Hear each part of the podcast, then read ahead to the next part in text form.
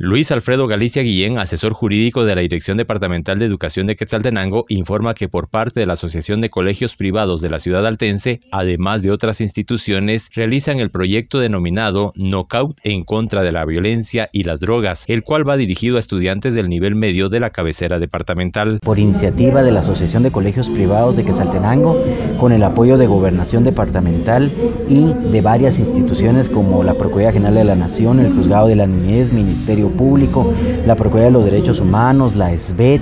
la Reserva Militar, la Policía Nacional Civil, la Asociación de Colegios Privados, la Cámara de Educación de la Educación, el Ministerio de Educación a través de la Dirección Departamental de Educación y varias instituciones más que seguramente no recuerdo en este momento, se elaboró este proyecto que se llama un knockout en contra de la violencia y las drogas. lo que perseguimos es sensibilizar a nuestros estudiantes,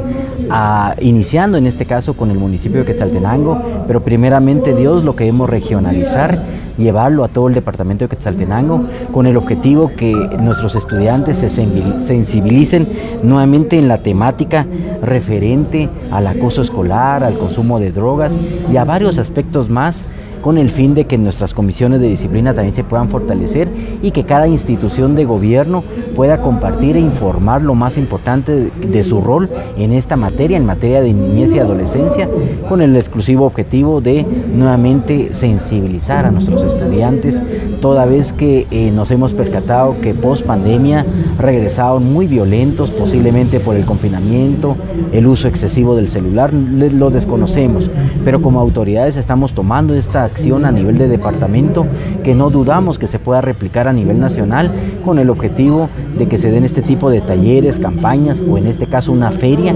con el fin exclusivamente de eh, que nuestros estudiantes vuelvan a, a retomar los valores y los principios que deben de prevalecer. Desde Emisoras Unidas Quetzaltenango informa Wilber Coyoy, primera en noticias, primera en deportes.